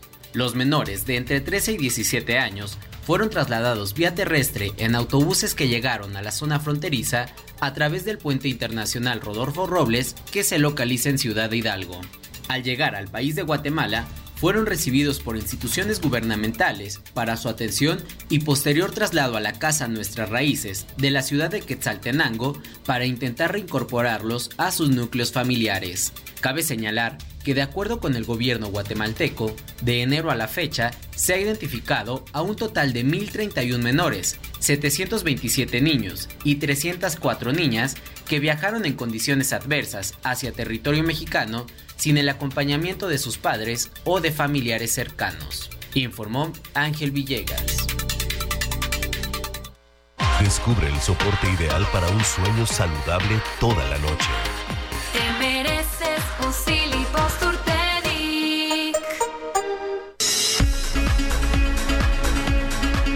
Bueno, pues déjeme comentarle que. Hey, it's Ryan Reynolds, and I'm here with Keith, co star of my upcoming film, If, only in theaters, May 17th. Do you want to tell people the big news? All right, I'll do it. Sign up now and you'll get unlimited for $15 a month in six months of Paramount Plus Essential Plan on us. Mintmobile.com slash switch. Upfront payment of $45 equivalent to $15 per month. Unlimited over 40 gigabytes per month. Face lower speeds. Videos at 480p. Active Mint customers by 531.24 get six months of Paramount Plus Essential Plan. Auto renews after six months. Offer ends May 31st, 2024. Separate Paramount Plus registration required. Terms and conditions apply if rated PG. Después de que el Tribunal Electoral del Poder Judicial de la Federación validara las, los procesos de Morena y de la oposición mediante los cuales elegirán a sus futuros candidatos presidenciales, el INE acordó que se hará una vigilancia minuciosa de todas las actividades de los aspirantes. Y para platicar de, pues, del tema de avalar las campañas políticas, ¿no? Que no son campañas, dicen, eh, pues que dio el tribunal y el trabajo que realizará el INE, nos da mucho gusto saludar al doctor Javier Martín Reyes, investigador del Instituto de Investigaciones Jurídicas de la UNAM. Hola, doctor, ¿cómo está usted? Hola, ¿qué tal, Ana María? Con el gusto de saludarles a ustedes y a todas las personas que nos escuchan. A ver, entonces, ¿podría decirnos qué debemos entender? Porque de pronto que, eh, que no van a permitir que se haga campaña, pero sí van a permitir, eh, eh, ¿cómo podemos entender? Sí, se va, sí, sí están de acuerdo y son legales estos recorridos, pero sin incitar al voto a los participantes. O sea, ¿en qué vamos, mi querido doctor? Pues mira, Ana María, yo diría aquí el, el, gran problema es que un poco el Tribunal Electoral y en un primer momento el INE eh, dijeron algo así como que ni sí ni no, sino todo lo contrario. Exacto. Eh, ¿Por qué? No, digamos, el, el, el, el punto de partida que hay que decirlo, Ana María, es que la ley electoral es muy clara. Y desde el año 2007 las precampañas en México están reguladas, es decir, se fijaron tiempos específicos en los cuales los partidos políticos debían seleccionar a sus candidaturas. Esta es una regulación eh, que paradójicamente fue impulsada sobre todo por la oposición y por la izquierda. Eh, recordaremos que en el año 2000, cuando Vicente Fox Quesada fue electo primero como candidato eh, del PAN y del Verde y después como presidente, eh, hubo señalamientos, yo creo que eh, sensatos, que decían que había que regular, porque pues, él se había adelantado, había generado una ventaja indebida, estaba todo el tema del financiamiento, ¿no? De dónde habían salido esos recursos para la larga precampaña que desplegó Vicente Fox Quesada. Y entonces en, en 2009, también después de la elección del 2006, que como sabemos fue eh, muy problemática, pues se decide regular y se establecen ciertos tiempos específicos y ciertas normas para todo, para la fiscalización de los recursos públicos, para el acceso a la radio eh, y a la televisión, eh, en términos de qué se puede decir, quién lo puede decir, una serie de sanciones, ¿no? También relacionadas con actos anticipados y otro tipo de infracciones. Eh, entonces, aquí el gran problema es que los dos grandes bloques electorales del país han decidido saltarse las reglas. Primero fue el presidente de la República, quien de manera, creo yo, muy irresponsable, adelanta el proceso de designación en Morena eh, y sus aliados, el PT y el Verde, y luego lo que hace PRI, PAN y PRD, pues es sumarse a la ilegalidad. ¿No? O sea, un, poco creo que la lógica política pragmática que siguieron fue, pues si los otros andan adelantando, nosotros nos arrancamos también por lo, por, por lo pronto. Y es cierto que pusieron a las autoridades electorales pues en una situación compleja, ¿no? Porque los dos principales competidores, ¿no? Estaban violando y siguen violando eh, la ley, ¿no? Entonces, eh, yo te diría, Ana María, eh, en, en, en, simplificando mucho cuestiones que son eh, muy técnicas y muy complejas, yo te diría, creo que ha habido como tres diferentes posiciones, tanto en el INE como en el Tribunal Electoral. Ha habido voces que a mí me parece que son las eh, más sólidas en términos eh, jurídicos, ¿no? En el caso del INE, ahí está la consejera Claudia Zavala, en el caso del Tribunal Electoral está la magistrada eh, Yanino Talora, y ellas lo que han propuesto, pues básicamente es ponerle freno a estas campañas anticipadas y decir que lo, que es, pues esto es un fraude a la ley, ¿no? Porque lo, lo que están diciendo los dos bloques es que ellos están eligiendo a un cargo interno de los partidos políticos, ¿no? La llamada Coordinación para la Defensa de la Transformación, o como se denomine, y del otro lado a la coordinación del Frente Amplio por México. Todos sabemos que en realidad esto pues es una pantalla, es una simulación. Lo que se está eligiendo es a, la, a las candidaturas presidenciales para el 24, Claudia Sheinbaum, Marcelo Ebrard, Adán Augusto de un lado, eh, Santiago Krill, Xochitl Galvez, eh, Beatriz Paredes eh, del otro, lo que quieren ser son candidatas o candidatos a la presidencia. Ellos no quieren ser nada más eh, coordinadores no de los comités de la defensa o del, o del, o del Frente Amplio, ¿no? Entonces, estas posiciones lo que proponían era, pues eso, decir las cosas como son, detener estos procesos adelantados y decirle a los jugadores lo que dice la ley, que es que se tienen que esperar eh, a noviembre, ¿no? Eh, había otras posiciones, yo te diría las, las más lamentables, Ana María, que básicamente lo que querían era no hacer nada, ¿no? Eh, cerrar los ojos, pretender que estos son eh, procesos internos de, de, selección y decir que las autoridades electorales no tienen que hacer absolutamente nada frente, eh, frente a ello, ¿no? Y luego hubo otras posiciones intermedias, Ana María, que fueron las que terminaron eh, prevaleciendo, que yo te diría, pues no son tan buenas como la posición jurídicamente correcta de frenar estas precampañas, pero ciertamente son mejores que las posiciones que decían que no había que hacer eh, nada, ¿no? Eh, y un poco, de nueva cuenta, estoy simplificando mucho porque uh -huh. lo que decidió la Comisión de Quejas y Denuncias tiene sus matices, lo que decidió Sala Superior también, pero en términos generales, Ana María, eh, la solución fue esta. Fue decir, vamos a decir que en principio estos sí son procesos para seleccionar eh, a dirigencias o son procedimientos internos, ¿no? Eh, y como son procedimientos eh, internos, pues vamos a reiterar que está prohibido hacer todo lo que se tiene que hacer en las precampañas, ¿no? Uh -huh. Entonces, hoy se supone que a sí. partir de estos eh, mandatos, pues no pueden llamar al voto, no se puede hablar de las plataformas electorales, no se pueden hacer propuestas, no se puede hablar del proceso de 2024, ¿no? Eso por sí. una parte. Y por la otra parte, que bueno, que es así creo que es muy importante, eh, lo coordena la sala superior y de hecho ya el día de ayer el INE termina aprobando, pues es una fiscalización de esos eh, recursos, porque el INE no estaba revisando de dónde venía ese dinero, cómo se está gastando y cuánto se está gastando, pues simple y sencillamente porque esto no, esto no está regulado en la ley, esto está prohibido, ¿no? Todavía ni empieza el proceso electoral, mucho menos las precampañas eh, van a van a iniciar. Entonces, por eso te digo, es una suerte de posición intermedia donde va a haber más controles, va a haber una fiscalización, pero yo lo que veo muy complicado Ana María es pues cómo diantres le va a hacer el árbitro para uh -huh. que las personas que aspiran a estos cargos no hablen de propuestas de gobierno, no llamen al voto, porque pues eso es básicamente lo que han estado haciendo eh, las últimas semanas, ¿no? La verdad es que, mira, de pronto siento que eh, en lugar de que eh, se respete la ley y punto, ¿no? Pues parece que tiene que haber una serie de adaptaciones a la inversa, ¿no? Que la ley vea de qué manera encaja en lo que se está haciendo. Y eso es lo que me parece que, que, es eh, pues muy complicado, porque pues las leyes eh, que aprobaron la izquierda en su momento, eh, y, y, y los demás también, pues tendrían que respetarse sin chistar. ¿no? Dadas las circunstancias, pues ahora, este, pues vamos a tropicalizarlas.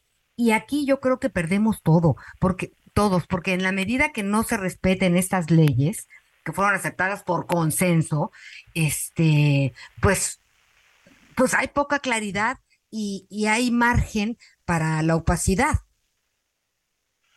Sí, y, y, y sabes, yo, yo coincido con, con, con, lo que dices, eh, Ana María. Es más, te diría, mira, aquí la gran paradoja es que la razón para establecer las precampañas eran razones de transparencia, saber de dónde vienen eh, los, los dineros, eh, condiciones de equidad, o sea, en, en, un maratón, pues no se vale que unos competidores salgan antes que otros, ¿no? Todos tienen que salir al mismo tiempo, ¿no?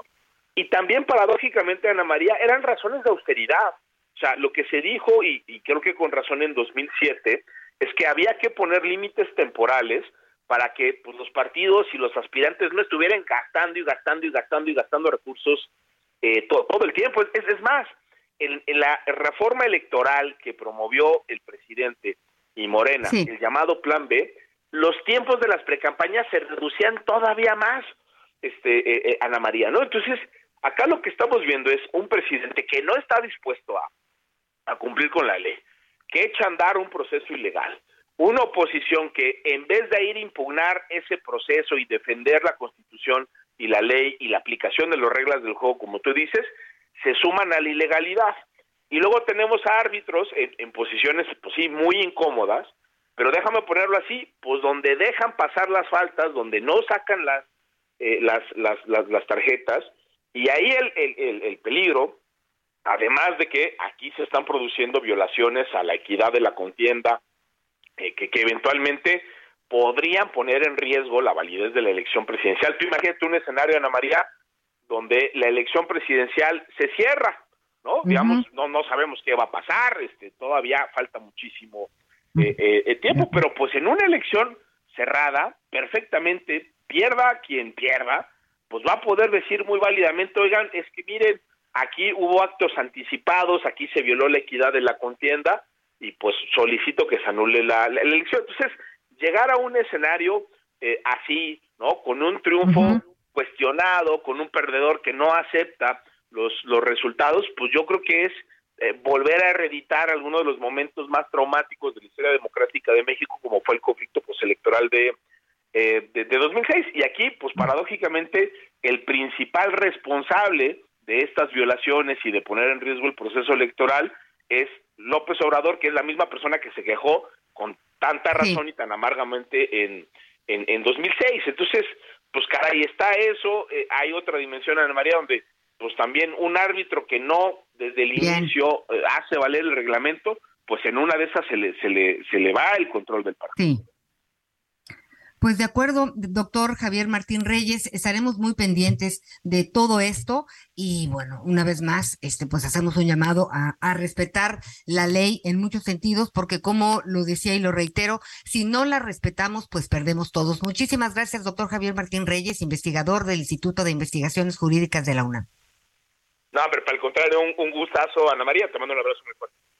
Un abrazo, gracias. Bueno, pues ahí está. La verdad es que seguirá toda esta, seguirá toda esta incertidumbre, toda esta confusión. Y lo que es un hecho es de que estamos ya en medio de todo este proceso electoral y toda esta invasión de, de comentarios. Oigan, hoy precisamente que hablábamos, este que tocábamos este tema acerca de los derechos de los animales en el Día Mundial del Perro y que hablábamos de la urgencia de, la de legalizar este, las adopciones, de tener un mayor control, pero sobre todo de sancionar. Un lamentable, pero lamentable e indignante y aberrante hecho se registró hace unos minutos en la Ciudad de México. Resulta que una persona, un adulto mayor, un hombre de la tercera edad, se encontraba en la zona del eje central y el eje 2 norte cuando cinco sujetos intentaron asaltarlo. Este hombre iba acompañado de por lo menos tres perritos, tres perritos que serán de su propiedad, que son de su propiedad y que él se encarga de cuidarlos. Uno de los sujetos, pistola en mano, llegó primero a golpear al señor y a quitar para quitarle su dinero.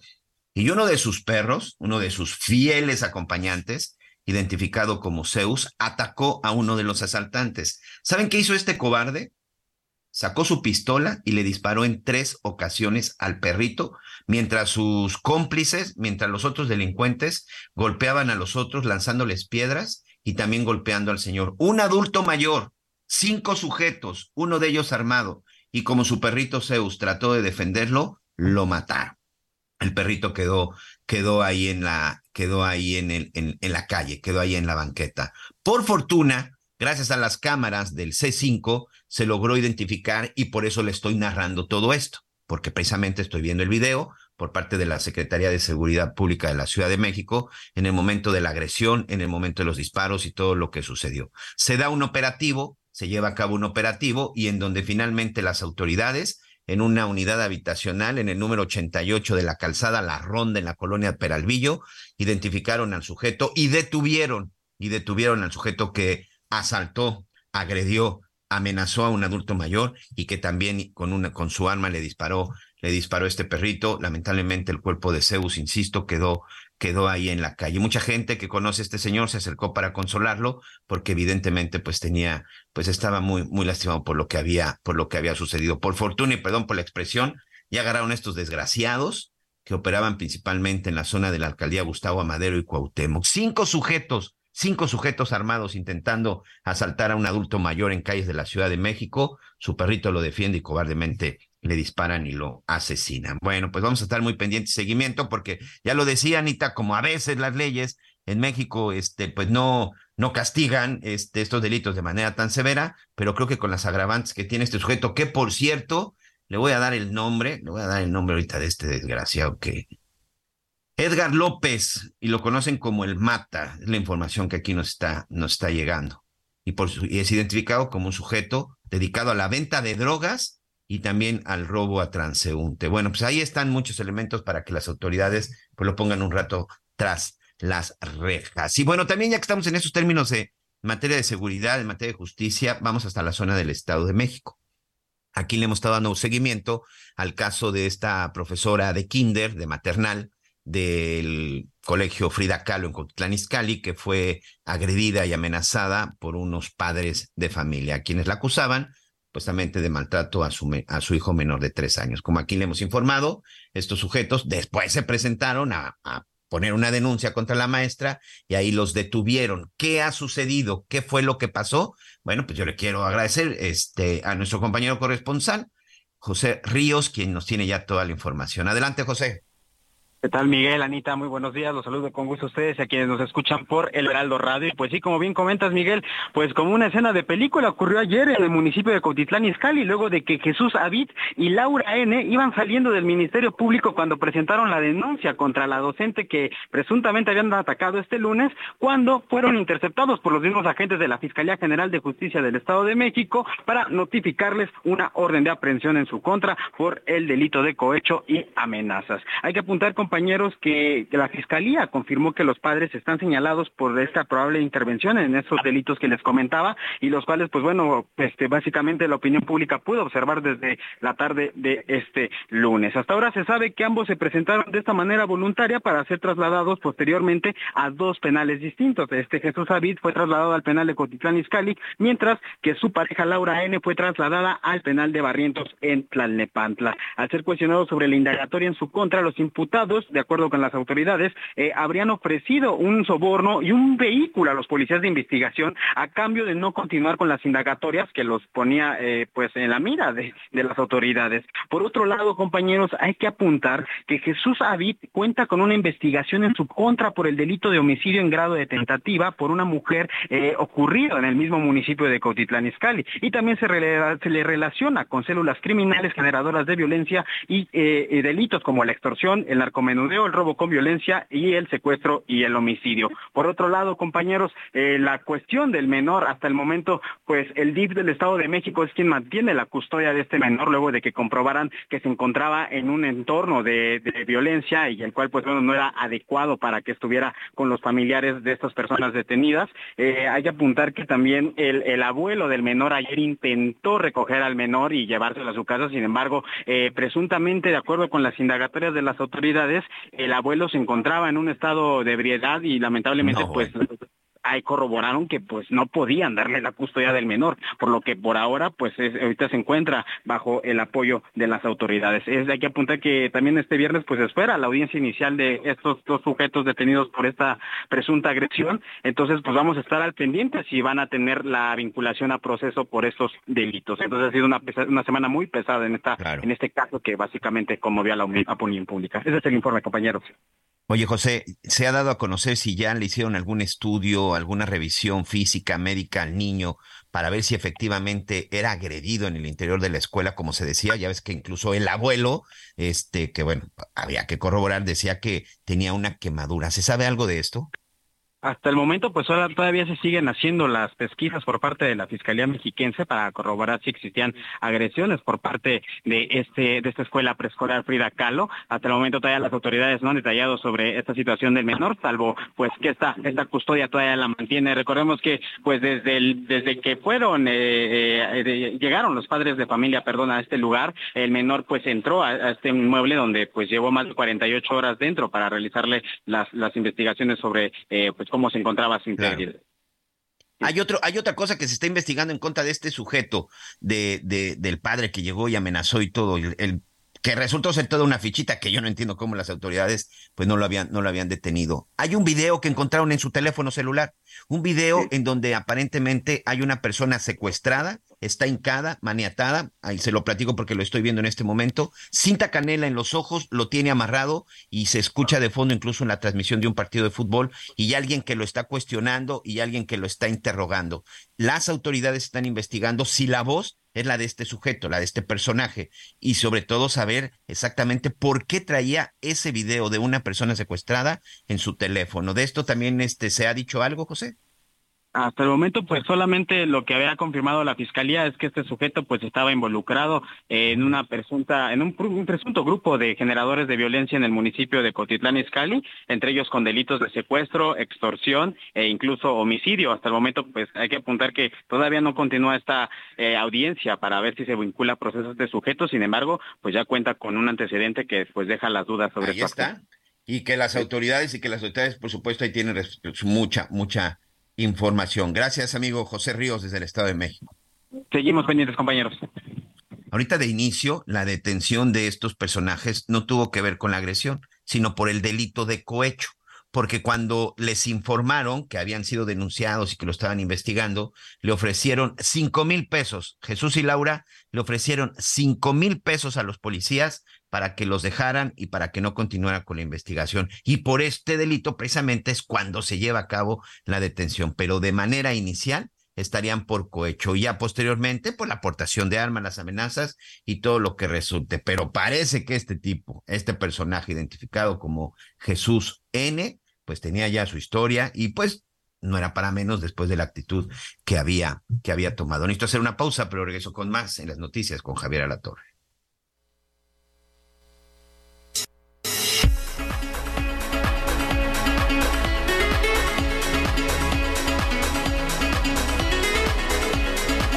Con Ana María a través de Twitter, arroba Anita Lomelí. Sigue con nosotros. Volvemos con más noticias. Antes que los demás. Todavía hay más información. Continuamos.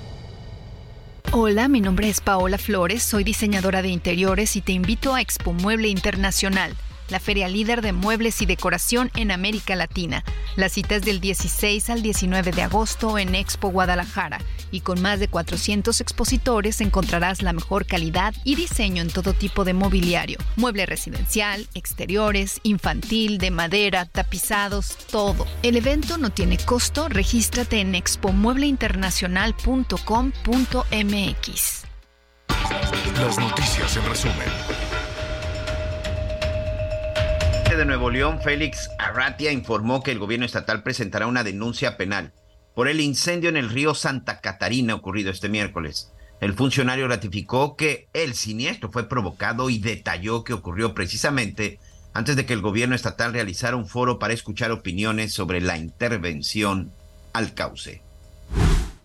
En Jalisco se registran cinco casos de dengue en la zona metropolitana de Guadalajara. La semana pasada, de acuerdo con el coordinador de Vigilancia e Inteligencia Epidemiológica de la Secretaría de Salud, Carlos Rivera, ya suman ocho los casos contabilizados durante toda la temporada. Dos sujetos fueron linchados en el municipio de Francisco Rueda, Veracruz, luego de que los señalaron de extorsionar y abusar sexualmente de migrantes. Tras torturarlos, fueron abandonados, todavía con vida, a la orilla de la carretera Ocosocuautla, Las Chuapas. Y un juez otorgó un plazo de 24 horas para que la CONADE realice el pago de las becas y, estímulos gubernamentales adeudados a las integrantes de la Selección Nacional de Natación Artística. Esta decisión surge tras una suspensión definitiva parcialmente cumplida por parte de la CONADE. Hace unos minutos, precisamente, la Comisión Nacional de Deporte informaba que estos pagos ya se habían realizado. Redefinimos tu concepto de una Subinfinity QX60 2023. Ahora, con tres años de mantenimiento incluido. Descúbrela en Infinity Pedregal, Avenida Insurgente Sur, 1355, Jardines del Pedregal. Teléfono 5555-285344. Para mayor información, consulta la página www.infinity.mx diagonal legales.html. Gracias, Miguelito. Bueno, pues esta semana eh, los niños y, los estudiantes salieron de vacaciones y decidimos pues empezar a viajar por distintos estados del país, pues a través de su oferta turística. A ver, les voy a dar el nombre de cinco pueblos mágicos, a ver si de- a ver si, si, si, si nos dicen de qué estado estamos hablando. A ver, Bustamante, Linares, Santiago. Recientemente fueron agregados General Terán y General Zaragoza. Y además, para quien le gusta escalar, está Potrero Chico, en el municipio de Hidalgo, que es una opción catalogada en el top 5 del mundo. Y bueno, ¿qué le parece si pues hablamos de la tierra de la machaca con huevo? Claro que sí, nos referimos al estado de Nuevo León y básicamente hemos decidido hacer este recorrido porque de pronto, pues bueno, no tenemos posibilidad de viajar muy lejos, ¿no? Que por otro lado, queremos ir a conocer los museos de París, pero no conocemos las riquezas que tenemos en nuestro, en nuestro México, que pese a todas las adversidades y problemas que podemos enfrentar, pues sigue siendo un país con tesoros arqueológicos, también con recursos naturales, eh, pues muy impresionantes, podría decirles que inagotables, ¿no? Ha, soportado el paso pues de los embates de la naturaleza y también de los políticos corruptos en algunos casos, eh, pero sí vale la pena que, revisemos lo que tenemos en casa para poder eh, disfrutar de estos días, ¿no? Y que sobre todo las niñas y los niños tengan oportunidad de sentir que están de vacaciones y en la medida de lo posible, pues darles una paseadita. Y por esa razón, pues hemos estado platicando de las riquezas culturales, naturales eh, de distintos estados y ahora pues nos vamos a Nuevo León. Nos da mucho gusto saludar a Mari Carmen Martínez Villarreal, secretaria de Turismo de Nuevo León. ¿Cómo estás, Mari Carmen? Hola Ana María, hola Miguel, feliz de poder platicar con ustedes de todas las maravillas que tenemos que ofrecer aquí en el estado de Nuevo León. Pues nos da mucho gusto también saludar a nuestros amigos y amigas allá en Monterrey, ¿no? Quienes nos escuchan a través del 99.7 de FM, el Heraldo Radio. Y platícanos cómo están iniciando las vacaciones, cómo les está yendo. Pues, ¿qué te platico, Ana María? Estamos súper contentos porque, como bien sabes, hace un par de semanas recibimos el nombramiento de dos pueblos mágicos más. eh, que se llaman General Terán y General Zaragoza y son dos municipios excelentes para ir a pasar este ir a conocer estos dos bellos pueblos mágicos entonces se unen a los tres que ya teníamos que que tenemos unos circuitos eh, donde promocionamos estas estos bellos lugares eh, por ejemplo, Santiago, Ana, eh, no sé si la gente que nos escucha conoce la Sierra de Santiago, tiene unos cañones hermosísimos. La gastronomía del pueblo mágico de Santiago también es deliciosa, la presa de la boca. Muchas, muchas cosas que, que hay ahorita en oferta aquí para la ciudad y para todos los que vienen de visita. Oye, ¿y eh, qué tal está la ocupación hotelera? ¿Cómo van en este sentido? Fíjate que vamos muy bien, traemos una ocupación hotelera alrededor de 64%, Ana María, y esto es súper bueno, la verdad es que estamos muy contentos porque todos nuestros indicadores están ya a la par del año prepandemia, del año 2018-2019, que fueron años muy buenos para el turismo en Nuevo León. Ya estamos sobrepasando estos indicadores. Obviamente los temas de, digo, los indicadores en tiempos de pandemia pues sí, sí bajaron, sin embargo ahorita hay una franca recuperación. Eh, ayer eh, tuve la, la, el honor de ir a inaugurar un vuelo nuevo de Volaris en el aeropuerto de Monterrey a La Paz, iba lleno, el vuelo venía lleno también, este, me platicaban el aeropuerto que han recibido en este mes 1.2 millones de personas, o sea, eso quiere decir que Nuevo León está listo, que la capital, eh, el área metropolitana del estado de, Nuevo León está listo con muchas este, amenidades que hacer y mucho entretenimiento. Oye, Mari Carmen, y también un tema interesante y muy importante es eh, los presupuestos, ¿no? Eh, es uno de los estados, eh, pues, industriales más importantes del país, si no es que el que más, ¿no? Platícanos cómo andamos en este tema de los presupuestos. Pues, pues muy bien. Eh, ya ahorita estamos a mitad de año, ya, ya se anda, este, poniendo, eh, pues, con más cautela. Tenemos que cuidar, tenemos que cuidar el presupuesto, tenemos que cuidar el recurso. Ahorita acabamos de lanzar una marca Destino Nuevo León. Ana, no sé si ya te tocó verla. Eh, está, la verdad es que padrísima y eso es lo que nos estamos dedicando ahorita, ¿no? A posicionar esa marca en todos los rincones de México y en todo Nuevo León. O sea, lo que primero queremos es que eh, el neolonés se adueñe, se apropie, sienta orgullo de vivir en este estado de ensueño y luego que lo pueda ir a platicar a otros lados, ¿no? Entonces traemos esta campaña donde mucho de nuestro presupuesto está enfocado en, en este Oye, preciso eh, momento. Pero también eh, que haya que haya la posibilidad de que con distintos presupuestos pues pueda ser accesible el visitar Nuevo León. A esto también me refería. Ah, claro. Sí, bueno, hay hay economía para todos. La ciudad este tiene obviamente eh, de los mejores cadenas hoteleras de, al- de alto nivel, pero también hay hoteles para todos los presupuestos. Hay restaurantes para todos los presupuestos, los restaurantes de las listas famosas de los 50 Best y tal, pero también hay este las taquerías, las fondas, todos estos lugares increíbles que, que no cuestan mucho, ¿no? Eh, aquí hay eh, muchos tours muy accesibles para toda la gente, entonces pues los invitamos a que vengan. Eso sí, hay presupuesto para todos. Eso es muy importante, que, que haya la oportunidad desde distintas perspectivas para que la gente pueda tener la posibilidad finalmente de visitar distintos lugares. Pues me da muchísimo gusto saludarte, Mari Carmen, y estaremos platicando después de las vacaciones cómo les fue eh, y pues cuáles son las lecciones aprendidas. Muchísimas gracias. Claro que sí, gracias a ti y a todo, a todo tu público. Un abrazo. Gracias, buenas tardes. Pues sí, Miguelito, la verdad es que todo se antoja, ¿no?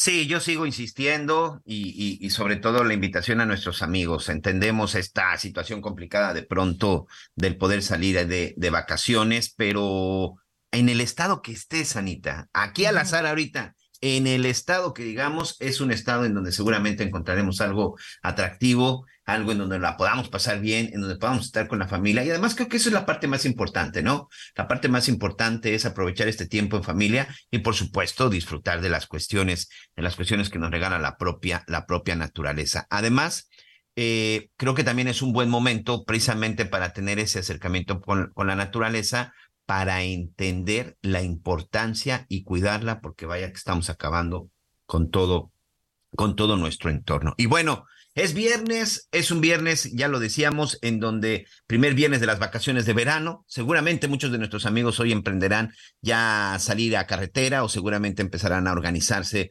para poder ir a distintos puntos con la familia, simple y sencillamente pasarla bien.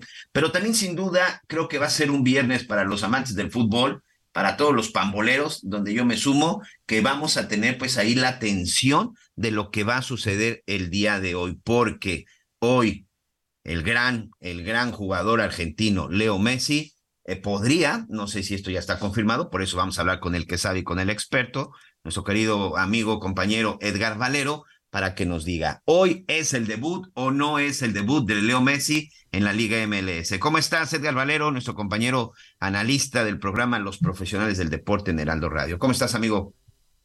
Hola Miguel, ¿cómo están? Anita, ¿cómo están? Muy buenos días, amigos del auditorio.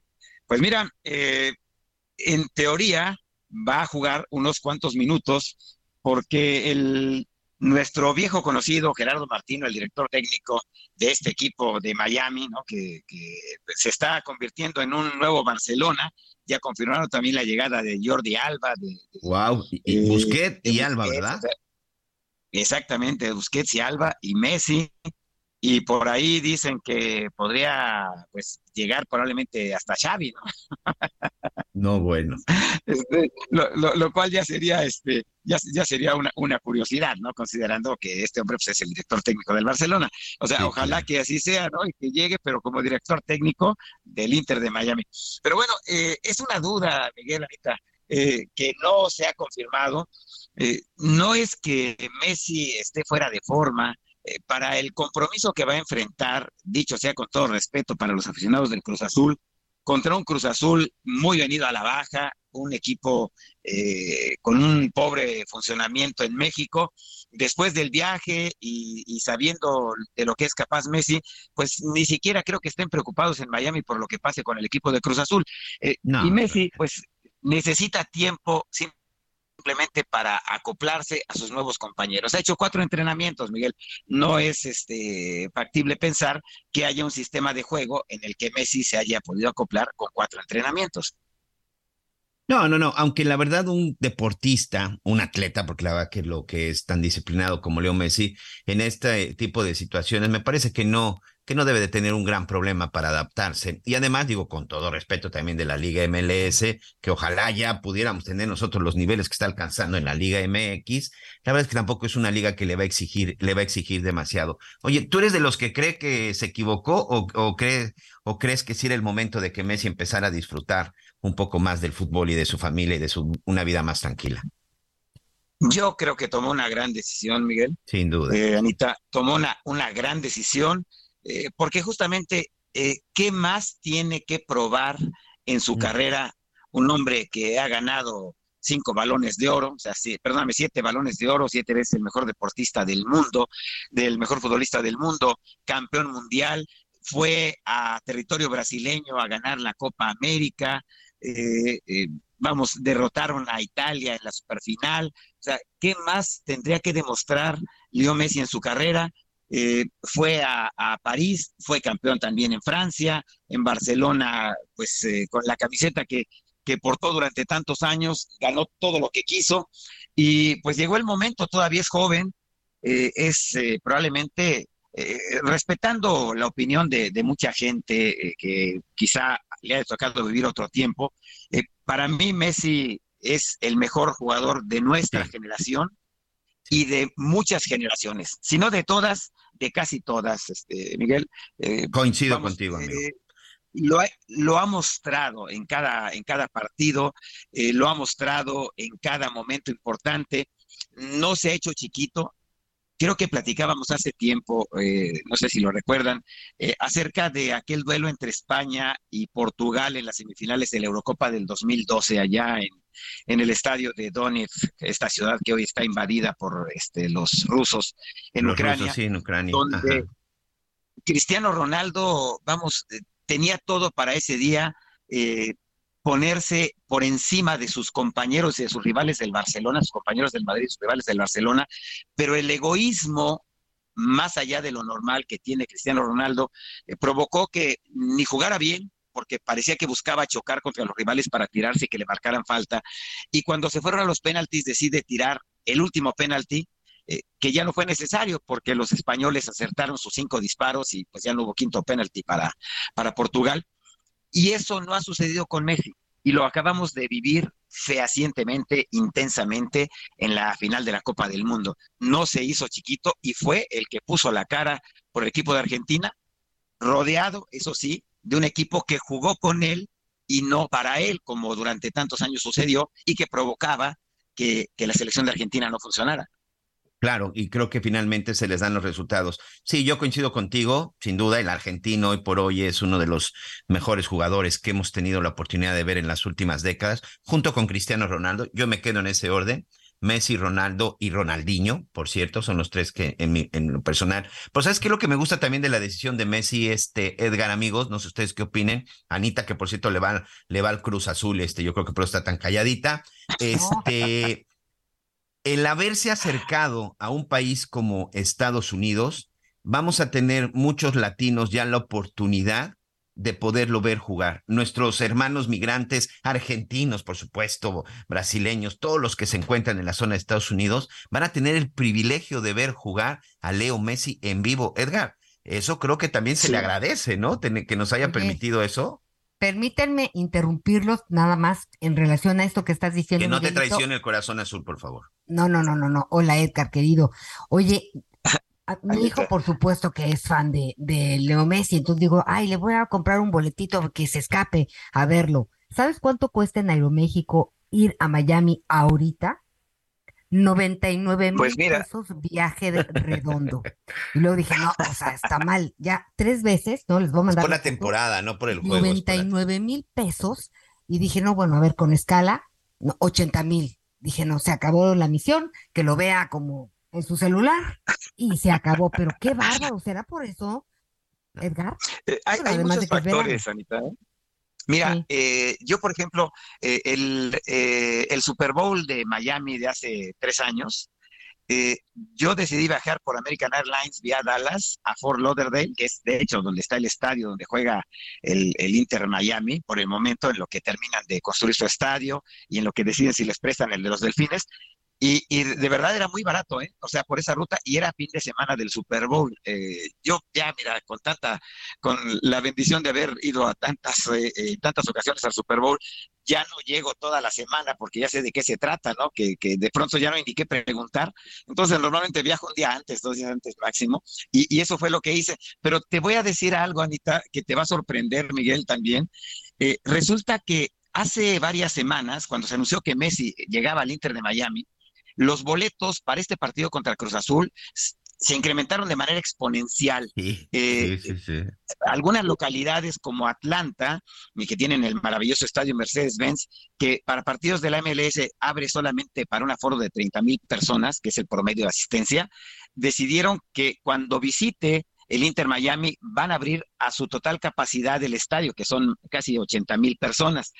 Pero ¿saben qué es lo increíble de todo esto? Que ayer había boletos para el partido de hoy en la página de internet del Inter Miami desde 300 hasta 2 mil dólares, pero había boletos y, y en las, en las empresas de reventa eh, se volvieron locos, ¿no? Vendiéndolos en 4, 5, 6, 10 mil dólares.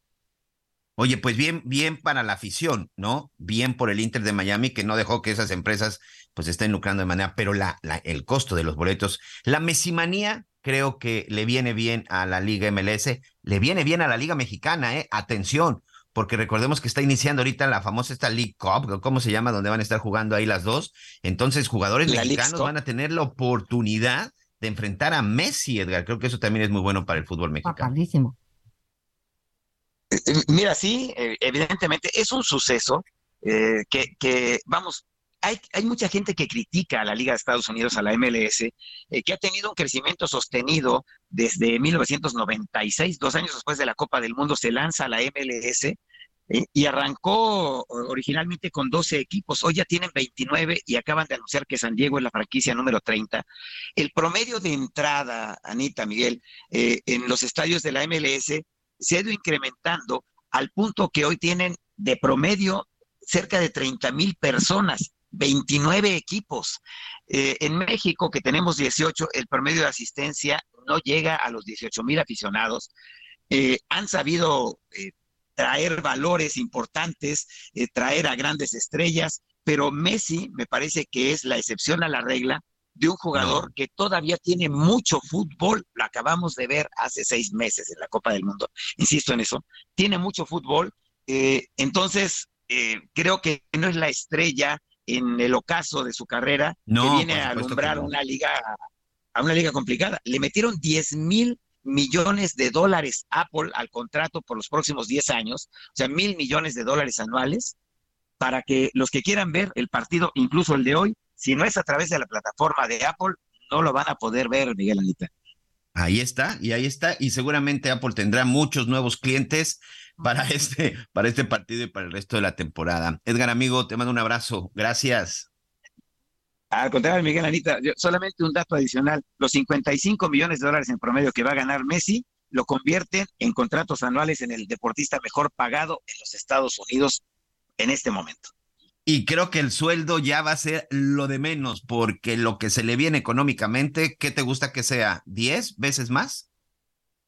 Eh, sí, en, en el, en el contrato que, que firmó finalmente abierto y como embajador y todo esto, eh, yo creo que sí, fácilmente va a llegar a, a sumar en los próximos años esos 500 millones de dólares que mencionas. Amigo, te mando un abrazo. Gracias. Abrazo. Igualmente, gracias, gracias.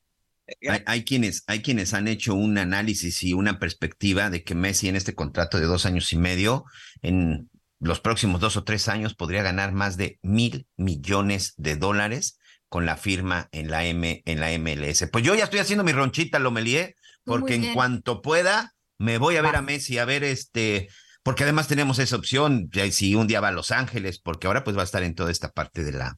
Y no dudo que en algún momento, ¿eh? Y de mí te acuerdas, no dudo que en algún momento aparezca por un estadio eh, junto con el Inter de Miami en un estadio mexicano. ¿Tienes rápidamente ahí algunas llamadas? Sí, claro que sí. Dice, bueno, buenos días, chamacones, que tengan un lindo día.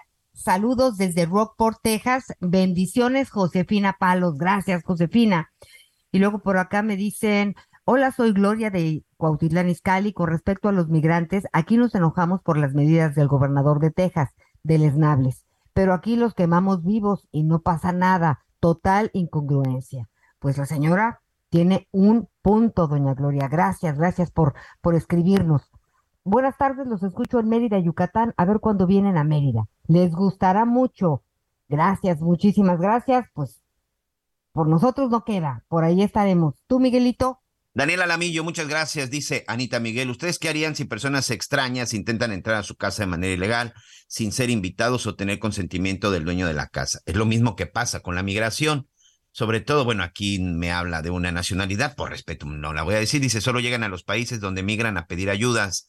La raza mediana sí sabe trabajar y afletarse por el pan. Abrazo. Los americanos están en todo su derecho de contener la entrada de esa gente. Y también nos manda un mensaje nuestra amiga Jackie Investigamos. Este dice: Hola, buen día. Perdón, Carlos Castillo.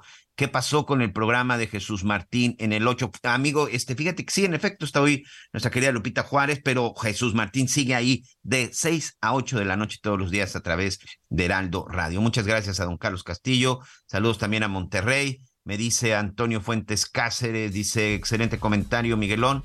Sería apropiado hacer deducibles también los gastos médicos y alimentación de nuestras mascotas. Bueno, pues ahí está otra propuesta. Anita, nos tenemos que ir.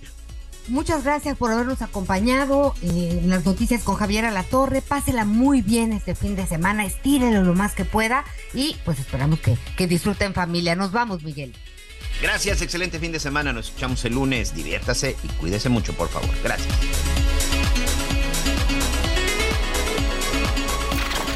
Gracias por acompañarnos en Las Noticias con Javier Alatorre. Ahora sí ya estás muy bien informado.